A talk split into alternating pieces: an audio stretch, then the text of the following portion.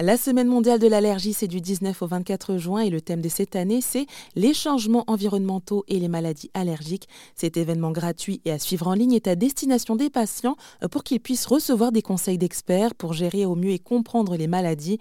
Le médecin allergologue Séverine Fernandez est à l'initiative de cette édition.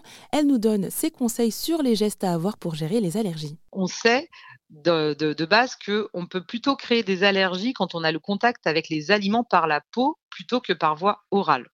Voilà, pour simplifier, euh, c'est-à-dire que quand, euh, si à la maison vous avez l'habitude de consommer certains aliments comme euh, de la de la cacahuète, de l'arachide, parce que c'est dans vos habitudes de vie. Oui.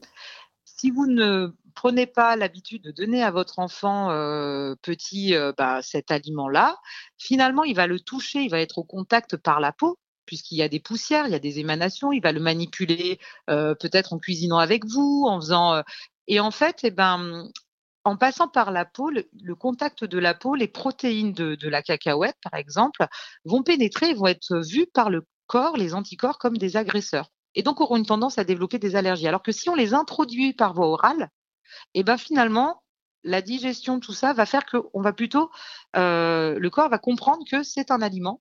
Et mmh du coup, bah, c'est bon, on l'intègre. Donc, euh, je, vous donne cet exemple-là pour l'allergie alimentaire, mais par rapport au pollen, euh, eh ben, ce qu'il faut, c'est nous, au niveau du quotidien, on ne peut pas faire grand-chose, mais par contre, les villes peuvent changer les choses. Les plans d'urbanisation peuvent améliorer.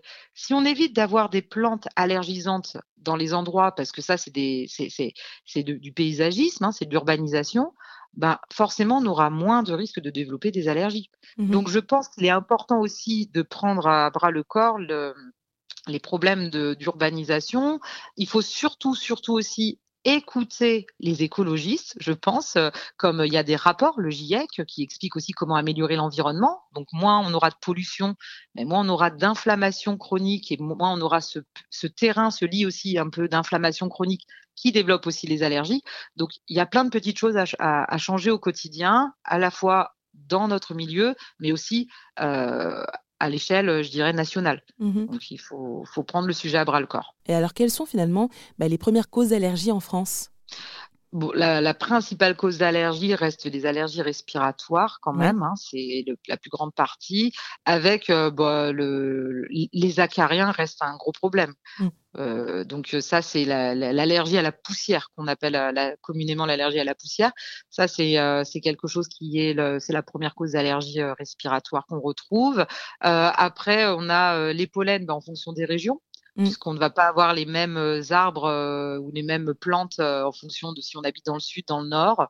nous, moi, actuellement, le, gros problème dans le sud de la France, ça va être le cyprès. Les cupressacées, c'est une plaie. C'est une pollinisation qui arrive maintenant quasiment toute l'année. Mmh. Donc, les allergies au cyprès deviennent très invalidantes, alors que vous allez remonter un peu plus dans le ça y est, je suis une sudiste, je suis dans le nord, au-dessus de Lyon. À partir de Lyon, c'est le nord. Euh, je suis lyonnaise à la base, hein, c'est pour ça, je, je, souris, ça y est. Euh, on va avoir plutôt des allergies au boulot, des allergies à l'ambroisie qui vont être très invalidantes. Donc, euh, les, les, allergies respiratoires, quand même, sont le principal problème. Mais malheureusement, comme je vous l'expliquais, les allergies alimentaires, elles augmentent. Avant, on avait 1% des enfants qui étaient allergiques. Maintenant, on est plus autour de 7%. Mmh. Donc ça va vite. Euh, on voit de plus en plus euh, bah, l'asthme s'aggrave, ça c'est sûr. Les allergies aux, aux hyménoptères et euh, autres restent plutôt stables pour le moment, mais mais bon voilà, ça c'est en règle générale les allergies augmentent peu importe le domaine. Mmh. On va dire. Pour plus d'informations sur la semaine mondiale de l'allergie, c'est au www.semaine-du6allergie.fr, un sujet à retrouver dans son intégralité sur rzn.fr.